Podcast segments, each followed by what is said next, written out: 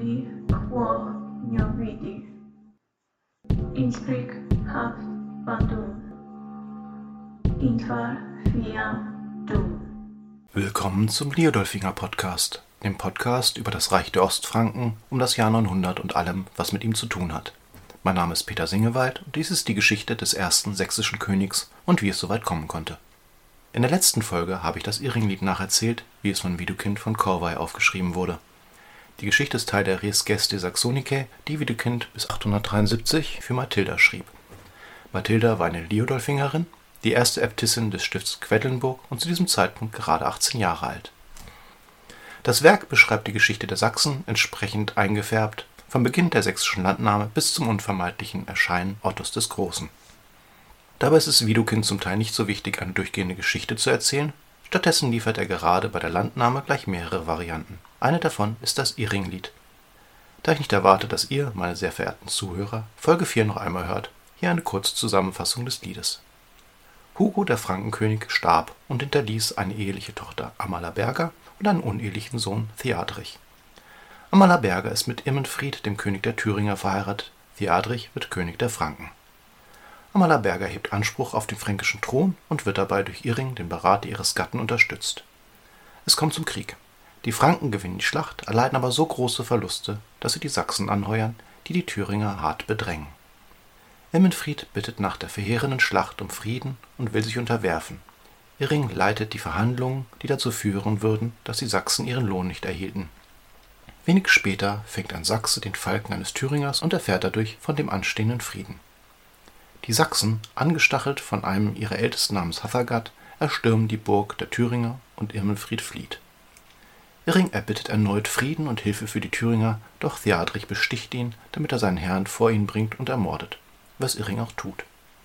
Theadrich verspottet ihn darauf als untreuen Herrenmörder.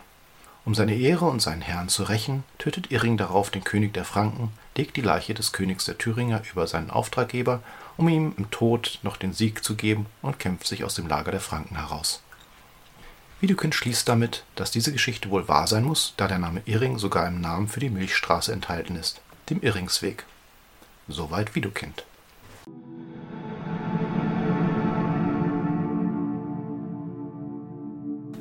Er ist allerdings nicht der Einzige, der vom Untergang des Thüringer Reichs berichtet. Er ist nicht einmal der Erste, und alle Berichte weichen voneinander ab. Die ersten verlieren zum Beispiel kein Wort über die Sachsen. Ein späterer ersetzt die Sachsen durch Schwaben. Kombiniert mit Widukins Voreingenommenheit kann man daher davon ausgehen, dass sein Bericht nicht ganz den historischen Tatsachen entspricht. Sehen wir uns also an, worüber wir uns ziemlich sicher sein können. Fangen wir mit den Personen an. Eine Amala Berger gab es tatsächlich. Allerdings war sie nicht die Tochter eines Frankenkönigs, sondern Theoderichs des Großen, des Königs der Ostgoten, den wir auch aus der Dietrich-Sage kennen. Theoderich war beständig bemüht, sein Reich zu sichern, was bedeutete, dass er Byzanz gnädig stimmte und eine starke Front gegen die Franken aufrechterhielt, indem er Bündnisse schloss. Dazu verheiratete der Amelinger Töchter, Schwestern und Nichten mit jedem germanischen Herrscher, der zur Verfügung stand. Viele von diesen Frauen hatten Namen, die mit Amala begannen, was bei diesem Geschlecht nur passend erscheint. Der Name des thüringischen Königs und Gatte der Amalaberger war Herminafried, nicht Emmenfried, aber nah genug dran. Laut dem Chronisten Cassiador war die Ehe für den Thüringer ehrenvoll und vorteilhaft, schon, schon, weil Thüringen damit einen wichtigen Verbündeten gewann. Auf der fränkischen Seite taucht der Name Hugo für den gestorbenen König auf. Tatsächlich hieß der fränkische König Chlodwig, auch hatte er nicht nur einen Sohn, sondern gleich vier. Wie es bei den Franken und vielen anderen Germanen noch bis ans Ende des 9. Jahrhunderts üblich war, wurde sein Reich unter seinen Söhnen aufgeteilt, eine Praxis, die immer wieder zu Bürgerkriegen führte das Jahr seines Todes war 511. Die Söhne Chlodomer, Childebert, Chlotachar und Theoderich erbten. Theoderich, der mit dem Namen, der nicht so richtig in das Schema passen will, war der Sohn aus einer Ehe, bevor Chlodwig das Christentum angenommen hatte. Daher galt die Ehe den christlichen Chronisten als Konkubinat, was das Irringlied entsprechend wiedergab. Theoderich, der im Lied Theadrich genannt wird, erhielt das gesamte Rheinland, das fränkische Alemannien und die fränkischen Gebiete nördlich des Burgunderreichs. Dadurch wurde er zum direkten Nachbarn der Thüringer, eine gute Ausgangslage, um nach Osten zu expandieren. Das Volk der Thüringer wurde bereits im 4. Jahrhundert erwähnt. Sie waren für ihre Pferdezucht bekannt, die sie vermutlich von den Hunden gelernt hatten. Wie diese Reiternomaden verformten sie die Schädel ihrer Babys zu Turmschädeln. Nach dem Untergang des Hundenreiches gerieten sie jedoch langsam zuerst unter ostgotischen und später unter fränkischen Einfluss. Das Zentrum ihres Reichs lag sehr wahrscheinlich an dem Fluss Unstrut, welcher nicht nur im Lied Erwähnung findet, sondern später auch als Grenze zu den Sachsen dienen sollte und vermutlich der Ort einer der wichtigsten Schlachten Heinrichs I. wurde. Die Bedeutung, die das Thüringer Reich für die anderen Germanen besaß, lässt sich vielleicht ganz gut daran ablesen, dass es bei dem fränkischen Königsgeschlecht der Merowinger eine Legende gab, laut der sie ihre königliche Linie auf eine Thüringerin zurückführten.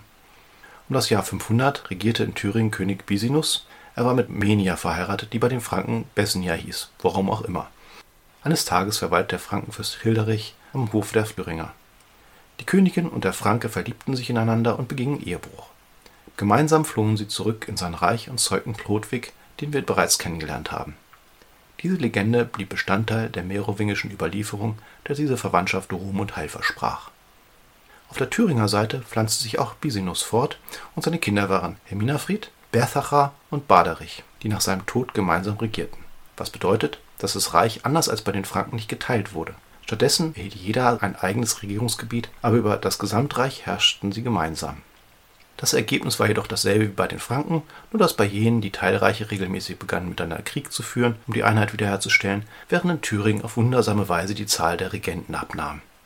In diesem Fall brachte Herminafried zuerst Berthachar um und suchte anschließend im Jahr 532 die Hilfe Theoderichs, um auch Baderich zu beseitigen. Herminafried versprach dem Frankenkönig für seine Hilfe die Hälfte des Landes, hielt sein Versprechen jedoch nicht. Zumindest wenn man den fränkischen Quellen glauben soll. Das Problem an dieser Überlieferung ist jedoch, dass die Franken bereits 529 versucht hatten, Thüringen zu erobern, aber gescheitert waren. Warum hätte also Herminafried seine Feinde um Hilfe bitten sollen? Laut den fränkischen Quellen war der Vertragsbruch Herminafrieds Grund genug für die Franken, um erneut in den Krieg zu ziehen.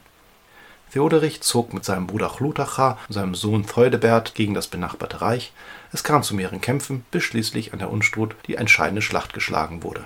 Das Heer der Thüringer wurde vernichtet und nur wenige entkamen, unter ihnen der König. Zwei Jahre später wurde Herminafried von den Franken nach Zülpich gelockt und dort von einer Mauer in den Tod gestürzt.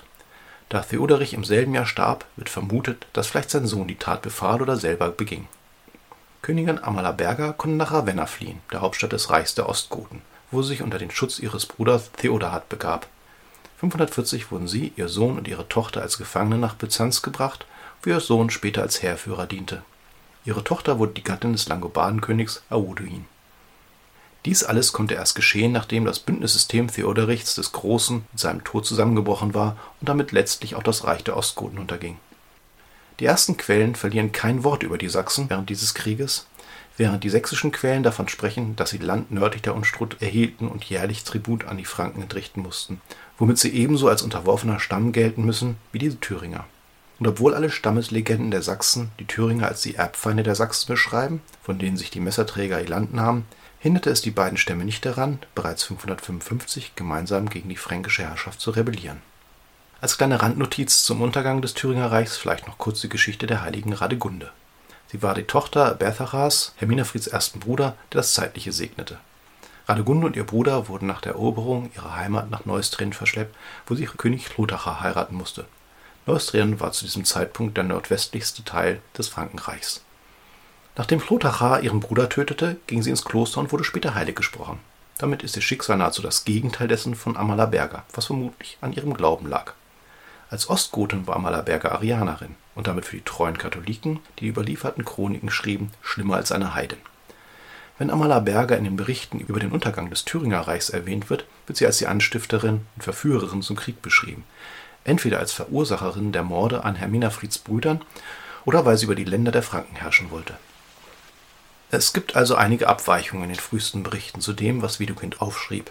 Ich gebe einmal ein paar Vermutungen wieder, die ich gelesen habe.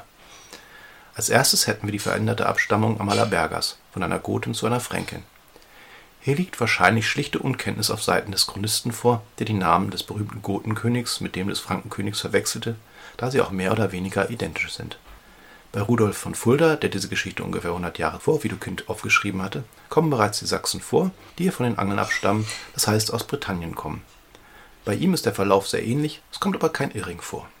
Daher liegt die Vermutung nahe, dass Irring ähnlich wie Dietrich von Bern oder Hildebrand aus einer älteren Sage stammt, die jedoch verschollen ist.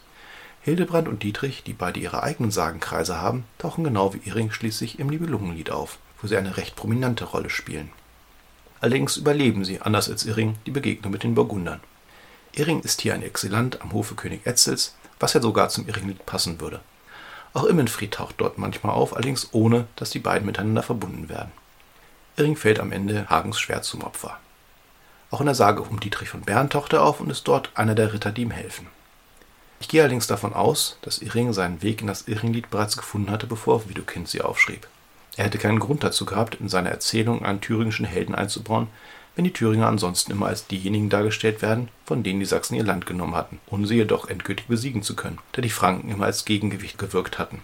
So kommen die Franken auch nicht ganz lupenrein aus dem Lied heraus, da ihrem König letzten Endes die Schuld am Mord an Immenfried gegeben wird. Zu schlecht durfte Widukind sie jedoch auch nicht aussehen lassen, da sie den Sachsen das Christentum gebracht hatten und die leodolfingischen Könige mehr oder weniger in ihrer Nachfolge standen. Das Ziel der von Widukind geschaffenen Res Gestae Saxonicae war die Belehrung einer jungen Liedolfingerin. Er wollte ihr ihre Herkunft näherbringen und dazu gehörte die Stammessage, die das Iringlied darstellte. Sie ist identitätsstiftend und diente gleichzeitig zur Erklärung der sächsischen Gesellschaftsstruktur. Indem Widukind aus den drei verbliebenen sächsischen Heerführern die drei Gentes, Westfalen, Engern und Ostfalen ableitete, sowie die Einteilung in Edelinge, Friedlinge und Laten. Diese Identität war jedoch vor allem auf die Oberschicht gezielt, das heißt Adel und Priester, die diese Geschichte auch rezipierten. Solche Sagen wurden oft genug zum Bestandteil von Genealogien der Herrschhäuser. Sie wurden als tatsächliche Geschichte betrachtet. Als Stammessage sollte sie den Besitz des Landes legitimieren. Man könnte das Gefühl bekommen, dass die Sachsen damit anscheinend ein Problem hatten. Es sieht so aus, als wäre ihnen sehr wohl bewusst gewesen, dass sie die Eindringlinge gewesen waren, die es irgendwie rechtfertigen mussten. Andererseits kann es auch bloß sein, dass sie sich ihrer Vergangenheit rühmen wollten, wie so viele andere Stämme auch. Wer Folge 4 oder auch nur die Kurzfassung gehört hat, wird vermutlich gedacht haben, dass Irring nicht so richtig heldenhaft rüberkommt. Tatsächlich habe ich letztes Mal sogar versucht, ihm eine rationale Grundlage für seine Tat zu geben, ohne ihn vollständig als jämmerlichen Verräter erscheinen zu lassen. Irings Tat, der Herrenverrat und Herrenmord, ist in den Augen der Germanen kaum zu toppen, und Theoderich hat mit seinen Worten vollkommen recht, dass der Thüringer sich damit aller Welt fast gemacht hat. Die Stammesgesellschaft basiert auf der Treue zwischen Herrn und Krieger, so dass eine derartige Tat nicht ungesühnt hätte bleiben dürfen. Beispiele für diese Treue, die einen Krieger in schwere Gewissenskonflikte stürzen konnte, finden wir unter anderem im Nibelungenlied mit Rüdiger von Bechelaren, dessen Tochter mit einem der Burgunder verlobt ist, der jedoch Kriemhild die Treue geschworen hatte und daher gegen die Burgunder, die er bereits als seine Verwandten betrachtete, in den Kampf ziehen muss, wobei er stirbt. Vermutlich kann das fast als Gnade aufgefasst werden, denn so muss er sich nicht mehr diesem inneren Konflikt stellen. Für Hagen geht es im Valtarius ein wenig besser aus. Er muss auf Gebot seines Herrn gegen seinen besten Freund kämpfen, aber sie vermeiden es, sich gegenseitig zu töten, indem sie sich gegenseitig die Hand bzw. das Auge ausschlagen und damit kampfunfähig machen. Die Treue gegenüber dem Herrn stand so gesehen über der Treue gegenüber der Familie oder der Freundschaft. Ring ist also in der Widukind-Version so ziemlich das Letzte. In anderen Versionen erschlägt er seinen Herrn stattdessen, weil er nicht ertragen kann, dass Immenfried sich erniedrigen muss, was auf eine verquere Weise besser in die heroische Denkweise passt weil sie ihn zwar immer noch zum Herrenmörder macht, aber aus einem heroischen Grund. Interessanterweise folgt auf diese nicht mehr gut zu machen Tat der einzige Teil des Irringlieds, der wirklich in das Muster der Heldensage passt und es von anderen Stammessagen abhebt. In einem seltenen Moment der Klarheit, wenn man ihn zu selten in alten Sagen findet, rächt Irring seinen Herrn, indem er den Anstifter in die Verantwortung zieht. Und dadurch rächt er auch sich selbst und gewinnt seine Ehre wieder zurück. Ansonsten, wie schon gesagt, ist das Irringlied sehr unheroisch. Ja, die Sachsen haben einen netten Auftritt und Hathergard hält eine anständige Rede. Aber es fehlt an den Helden, die in anderen Liedern heldenhafte Dinge tun und sich in heldenhafte Konflikte stürzen, nun seelische oder körperliche. Stattdessen treffen Heere voller namenloser Kämpfe aufeinander, treffen Könige seltsame Entscheidungen oder agieren als intrigante Opportunisten.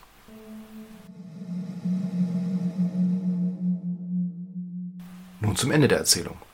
Widukind bestärkt die Glaubwürdigkeit seiner Darstellung damit, dass die Milchstraße auch Irringsweg genannt würde, als wenn sie diesen Namen nur von diesem Helden erhalten haben könnte. Dazu gibt es überraschend viel zu sagen. Jakob Grimm, also der, der zu den Göttinger Sieben gehörte und mit seinem Bruder irgendwas mit Märchen gemacht hat, schloss auf eine Beziehung zwischen Heimdall, den Wächter der Asen, und Irring, also dass Irring ein alternativer Name für den nordischen Gott gewesen sei. Damit wäre Irring ein entmystifizierter Gott gewesen, der zu einem Sagenhelden wurde. Sowas passiert manchmal, lässt sich aber für Irring nicht nachweisen, obwohl die Bezeichnung der Milchstraße als Heimdallsweg nicht ohne Reiz ist. Als nächstes lässt sich anmerken, dass Irring kein seltener Name war. Wenn die Bezeichnung für die Milchstraße wirklich von einem Irring hergeleitet worden wäre, hätte es nicht von gerade diesem Irring sein müssen. Was nun die Bezeichnung der Milchstraße als Irringsweg angeht, scheint es zur Zeit Widukins wohl tatsächlich so zu sein, dass manche Menschen diesen Namen verwendeten. So findet sich in mittelalterlichen Glossen der Eintrag Irringwes Weg, der allerdings nicht die Milchstraße bezeichnet, sondern die Bahn, die sich durch den Tierkreis am Himmel zieht. Und da wird dann auch ein Schuh aus dem Namen, denn Irringsweg kann auch einfach Ringweg bedeuten, was jetzt außennehmend gut passt. Am Ende ist es aber für Widukind und die Geisteswelt des 10. Jahrhunderts nicht wichtig, was wirklich hinter dem Ringweg steckte und wie das Thüringer Reich unterging, sondern dass die Menschen glaubten, dass es Irring gegeben hat. Nun aber das Faszinierendste am Irringlied. Wir wissen nicht, ob es tatsächlich ein Lied gab. Wir besitzen keine Version eines Liedes, sondern nur die verschiedenen Erzählungen. Die Art der Ereignisse, in der Erzählung und das Irring in anderen Liedern auftaucht, sprechen für die Existenz eines eigenen Liedes, aber wir wissen nicht, wie es aussah und ob es überhaupt mit Thüringen zu tun hatte. Irring war den Menschen des Frühmittelalters bekannt, aber ob aus einem Lied oder aus einfachen Erzählungen, können wir nicht bestimmen. Es gibt den Versuch einer Rekonstruktion, aber mehr ist es eben nicht. Ich möchte noch kurz ein paar Worte zu der Version der Sage verlieren, die ich in Folge 4 erzählt habe. Ich bin vollständig dem Ablauf bei Widukind gefolgt, habe aber einiges ausgeschmückt. So gibt es bei Widukind keine geheime Furt, der jagende Thüringer hat keinen Namen, die Beweggründe einiger Figuren bleiben eher im Dunkeln. Auch habe ich ein wenig wörtliche Rede hinzugefügt, die ich der Übersetzung des lateinischen Textes, die mir vorlag, anzupassen versucht habe. Auch der Kampfruf der Sachsen, nehmet Juve Sachsen, stammt nicht von Widukind, aber ich fand ihn passend. Allerdings bin ich nicht sicher, ob ich ihn richtig ausgesprochen habe. Damit verlassen wir die Thüringer und werfen nächstes Mal einen Blick auf das Jahr 880. Für Kritik, Kommentare, Fragen und Anregungen bin ich unter felslöser.gmail.com oder auf der Seite des Podcasts liodolfinger.orfinier.de und auf Apple Podcasts zu erreichen. Damit einen schönen Monat, euer Liodolfinger.